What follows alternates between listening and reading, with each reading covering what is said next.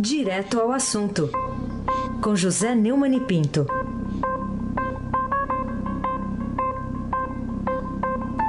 Oi, Neumani, bom dia.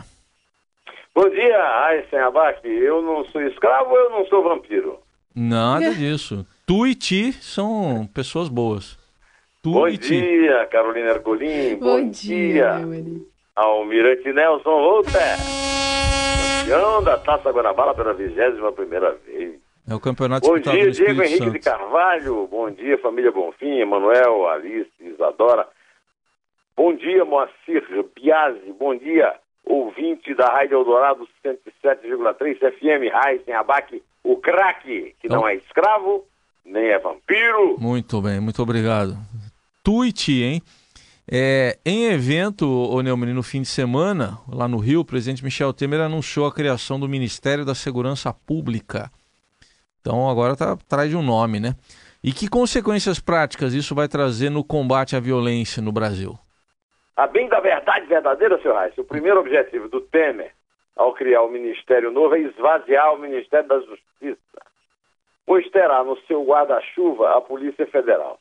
Com o anúncio, ele espera resolver a crise que ele mesmo criou ao colocar na PF um delegado para abafar o inquérito do Porto de Santos. Abafa Porto, que pode trazer novas complicações para ele e seus lugares tenentes, Padilha e Moreira Franco. O desastrado geral da PF, o Fernando Noronha Segovia, está sendo acusado de interferência e, com isso, tem criado transtornos para o chefe. Mas ele não fez mais do que o que o Temer lhe pediu, ou melhor, lhe mandou fazer. Tanto que já circula informação que o governo prepara uma nova mudança, transformando o emprego dele num mandato de três anos, empurrando goela abaixo do próximo presidente, que vai ser eleito pelo povo, e, portanto, não há discussão sobre a legitimidade dele, nem haverá. Esse estafemo puxa-saco que só quer saber de adular o chefe. Além do mais, Temer quer vender à sociedade a ilusão de que vai combater o crime organizado e trazer segurança e paz às ruas de Janeiro, do Rio de Janeiro e, consequentemente, do Brasil, para ver se melhora a popularidade dele e até com pretensões a se candidatar à eleição, veja só. São dois objetivos que se excluem, viu, Carolina?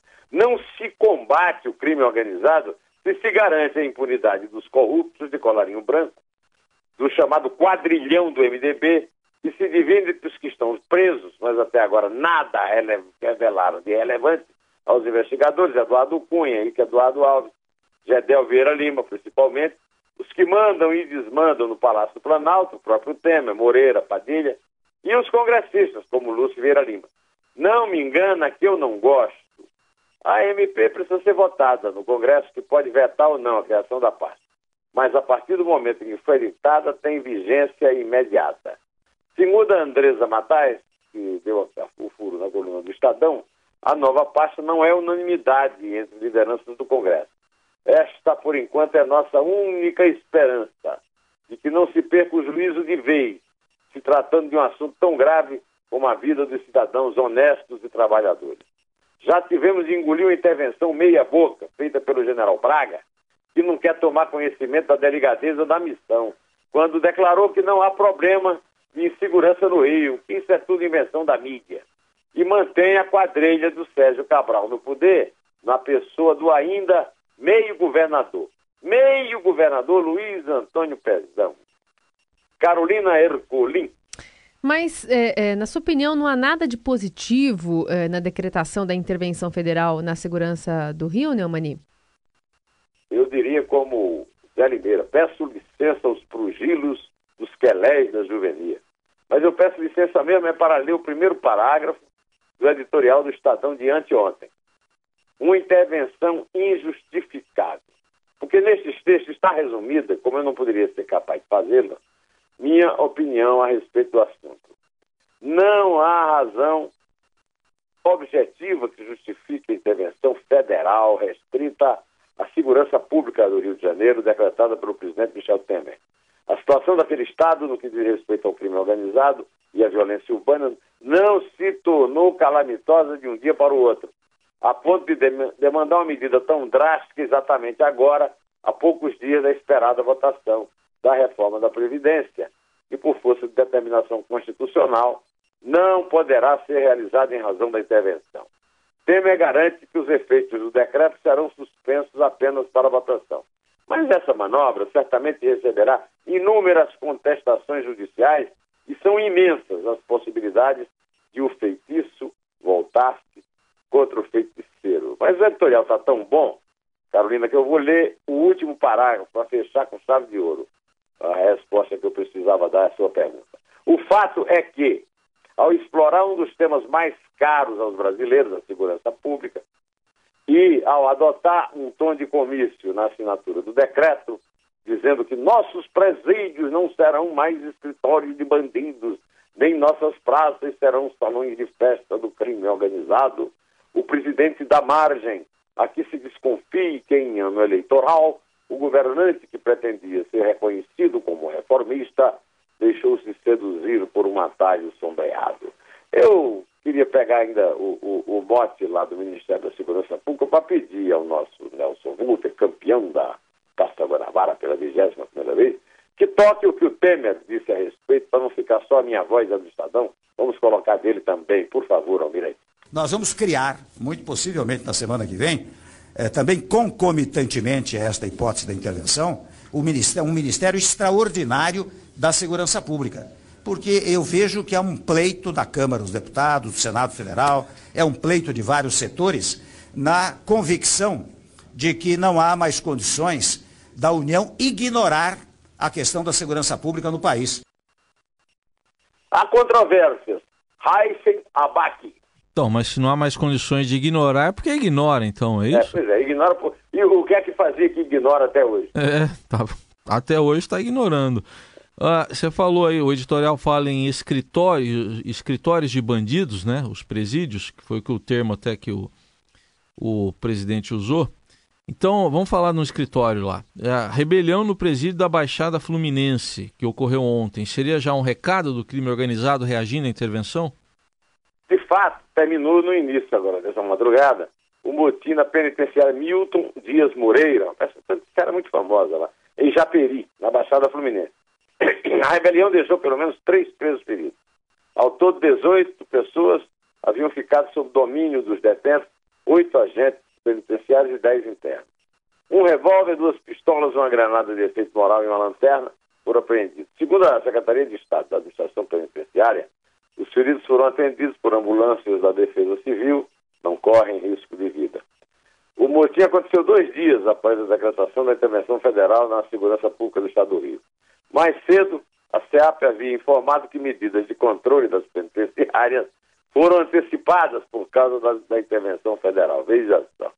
Conforme a Secretaria, a rebelião começou logo após inspetores de segurança e a administração penitenciária frustrarem, ainda à tarde, uma tentativa de fuga de internos na penitenciária. Antes de estourar a rebelião na penitenciária Milton Dias Moreira, a CEPA havia explicado que medidas foram antecipadas na intenção de evitar qualquer reação da população carcerária à intervenção federal. Você viu que não, não foi propriamente bem sucedida essa, essa providência. Né?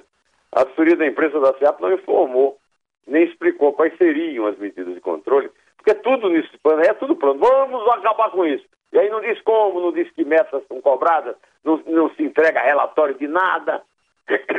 Mas eh, disse que as ações estavam sendo planejadas antes do decreto da intervenção federal, publicado na sexta-feira. Ainda não dá, Raíssa, você fez a pergunta, eu respondo, ainda não dá para saber se é uma ameaça do crime organizado. Mas o certo é que é impossível combater o crime organizado sem apoiar a devasta que a Polícia Federal, o Ministério Público Federal e alguns juízes federais de primeira instância fazem contra os gestores públicos que mandam nos policiais corruptos, que impedem o controle da violência no Brasil todo e não apenas no Rio. Carolina Ercolim. Neumani, só que nesse fim de semana. É... Só que nesse final de semana o PCC também sofreu um golpe, né, com a morte de, de seus dois principais líderes fora, fora, fora da cadeia. Agora, você acha que isso realmente foi um golpe? Ou qual é a avaliação que você faz desse cenário?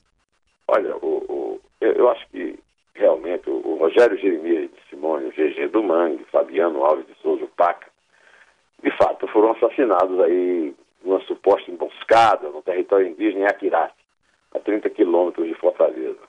As vítimas eram apontadas como as mais fortes lideranças soltas do primeiro comando da capital. E uma rixa interna na facção pode ter motivado a morte. Para ser fiel ao seu novo papel de xerife da República, Temer determinou o envio de uma força-tarefa. Aí você dizer, força-tarefa para o Ceará. 36 homens. Mataram 14, mataram agora. Manda 36 homens assim. Mandamos uma força-tarefa ao Ceará para atuar nas ações de combate ao crime organizado. Olha, vamos ouvir o que o enfraquecido e escanteado ministro da Justiça, Torquato Jardim, tem a dizer, Almirante Nelson. Foi uma tentativa de fuga. Os dois presos tentaram fugir, já estão presos. Os dois reféns, agentes penitenciários, já foram libertados. O BOP já ocupou. Portanto, agora o que está é, é a fase final, negociando os termos da rendição dos insurretos. Houve uma tentativa, sempre há uma tentativa, é? sempre há um movimento interno. Você não tem no alerta máximo um vigia ou dois ou três em cada corredor ou cada cela. Você tem um cerco externo com força especializada e um cerco interno com outro tipo de, de pessoal e equipamento. E por isso foi possível, com relativa facilidade, evitar essa fuga. Está todo mundo preparado para conseguir, o senhor acha, deter essas fugas? Está tudo preparado. Haverá tentativas, certamente haverá tentativa, mas nós, acredito eu, estejamos preparados. É, tá aí é- o, o ministro falando, na verdade, É, da, o da ministro estava questão... falando da rebelião. então- Exatamente. É, mas, de, qualquer maneira, o- tudo que ele falou foi desmentido pelos fatos. Ele falava enquanto a rebelião acontecia. Ele não tem nada a ver com a hora do Brasil. Ele não tem nada a ver com a intervenção no Rio. O, o Temer está criando o Ministério da Segurança Pública para tomar conta da Polícia Federal e tirar o, o protegido dele, o desastrado geral, da, da, da, da sombra desse, desse bestalhão, desse Torquato Jardim. Ah, agora, eu, eu acho que deve ser mera coincidência, mas o fato é que a morte de GG lembra outro aspecto da fragilidade do Estado brasileiro no combate ao crime, viu, Carolina? O, o bandidão do PCC foi liberado pela Justiça dois dias antes de ir a júri. Naquelas decisões, né, esse, não foi o caso, mas são decisões que os ministros do Supremo, como Gilmar Mendes e Marco Aurélio Mello, que dão uma entrevista hoje no Estadão, né, dizendo que não quer falar da intervenção do Rio, costumam presentear chefões do crime de colarinho branco e alguns do crime organizado. Eu quero lembrar que o Supremo está prestes a julgar, o que é um absurdo, pois ainda está sendo julgado no STJ o habeas corpus do criminoso condenado por corrupção e lavagem de dinheiro, Luiz Inácio Lula da Silva, com grandes possibilidades, inclusive, de via conceder esse habeas corpus. Como é que se pode combater o crime num clima em que a justiça toma decisões como essa? Aysen, Abac. É, não dá, não, é uma contradição. Mas pelo menos ouvimos o ministro falar insurretos. Foi muito bonito. Insurretos, insurretos. Isso. Tem os insurretos e os insurcurvos, né? Isso. é. Bom, vamos falar agora ainda da explosão da criminalidade nos últimos dias e que até levou os Correios a, a suspender a entrega de produtos em quase metade do Rio de Janeiro, segundo revela em manchete a Folha de São Paulo hoje. Isso aí não reforça a necessidade de se combater a violência, mas para valer mesmo? É, você tem razão, não se duvida disso. Imagine só que dos, dos 27.600 endereços, 616 endereços da cidade do Rio de Janeiro, segundo a Folha, há algum tipo de restrição em 12.037, o que equivale a quase metade, 43,6% do total. Em mais da metade, em 6.469, a entrega só ocorre com o uso de aparato especial de segurança, com escota armada, o que obrigatoriamente provoca ampliação dos prazos para recebimento dos produtos. No restante dos casos, 5.568, a distribuição não ocorre de forma nenhuma. Os clientes precisam buscar encomenda numa unidade dos Correios. Essa notícia dá uma boa ideia de como a violência prejudica a vida rotineira do cidadão honesto, que paga impostos, escolhe seus governantes e fica sempre ao Deus da. Ou, ou mesmo, desculpe, é, é, o diabo que os carrega, né? E aponta para a necessidade de estes tratarem esse, com esse assunto com a seriedade de vida. Que não ignorem, mas que façam tudo direitinho, com plano, com relatório. Pelo amor de Deus, Carolina Ercolim. Ô, ô Neumann, é, mudar um pouquinho de, de assunto. A gente viu o público aclamar né, uma apresentação de um enredo crítico ao presidente Michel Temer, o Paraíso do Tuiuti, que foi vice-campeão do desfile das escolas de samba do Rio de Janeiro, que voltou ao Sambódromo no Rio na madrugada deste domingo para o desfile das campeãs, né, é, sem um dos principais elementos do Alô? desfile oficial. Que... Alô? Oi, Neumann, tá ouvindo a gente? Agora tô. Ah, então tá. Tô falando aqui sobre o desfile da, da- do Paraíso do Tuiuti, que voltou ao Alô? Sambódromo no Rio na madrugada deste domingo. A gente vai tentar retomar o contato aqui com o Neumann, que está perdendo a nossa conexão. Mas, eh, de qualquer forma, a Paraíso voltou eh, a desfilar sem, eh, na verdade, um, um- um componente importante.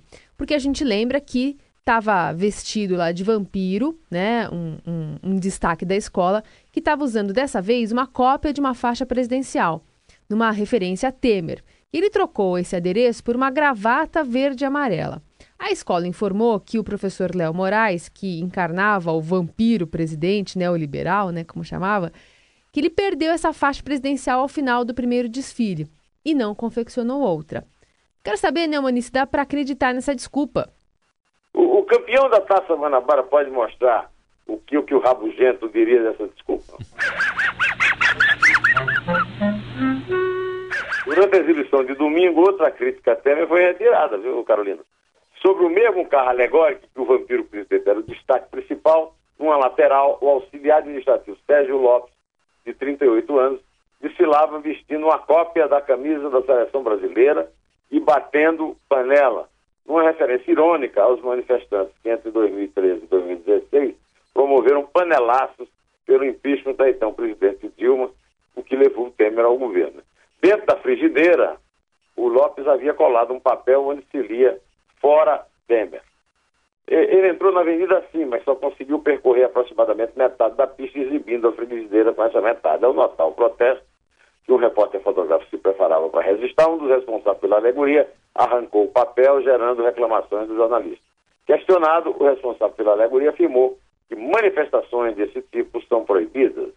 Eu fico perplexo com a possibilidade de o presidente da República não admitir críticas e ironias do gênero e pressionar, seja de que for, do jeito que for, para que sejam retiradas de um desfile de escola de samba.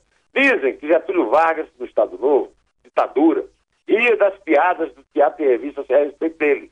A atitude de Temer, se é que foi dele mesmo, ou de algum puxa-saco dele, impede que os críticos como eu reclamem, depois de sentir falta, como senti, de referências no desfile, crítico à, à corrupção e não fala no maior escândalo de corrupção da história, o petrolão do PT, aliás, do qual o senhor Temer é herdeiro. O senhor Temer é herdeiro do governo Dilma. Ele elegeu a Dilma junto com o PMDB, agora MDB, e agora está no cargo que a Dilma foi eh, vítima de um processo de impeachment que ele assumiu. Agora, então é o seguinte, o maior escândalo de corrupção da história, aquele inclusive do qual o Temer faz parte, por, pelo qual o Temer é acusado de participar do quadrilhão do MDB pelo ex-procurador-geral da República, o, o- o Rodrigo Janot, é o PT, são os governos da Dilma e do Lula. Ironizar cidadãos que batiam panela, manifestando a opinião deles sobre esse escândalo, é uma bobagem, é uma tolice, é, é- é- é um absurdo. Mas o sumiço da faixa do vampiro resulta de uma truculência inaceitável. Mas já estamos falando do paraíso do Tuiuti, e o meu colega, que trabalhou comigo ah, no Jornal do Brasil, Arthur Sessão, escreveu um artigo no Globo, dizendo que foi um belíssimo samba enredo. Vamos ouvir o samba enredo da Paraíso do Tuiuti, em homenagem ao bicampeão da taça. Não, vigésimo, como é que é? É, é 21, é, é, 21zimo. vigésima primeira. 21zimo. Vize- 21 Isso. título do Flamengo na, na, na Taça Guanabara, o almirante Nelson Walter da Gávea. Meu Deus, meu Deus, se eu chorar não leve a mão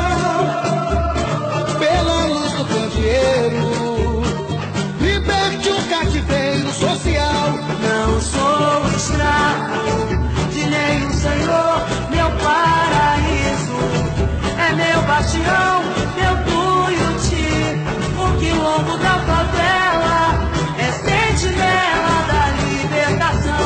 Eu sou escravo. Vamos contar, vamos contar, vamos contar, Carolina. Vamos lá então, Neumann. É três. É dois. É um. É.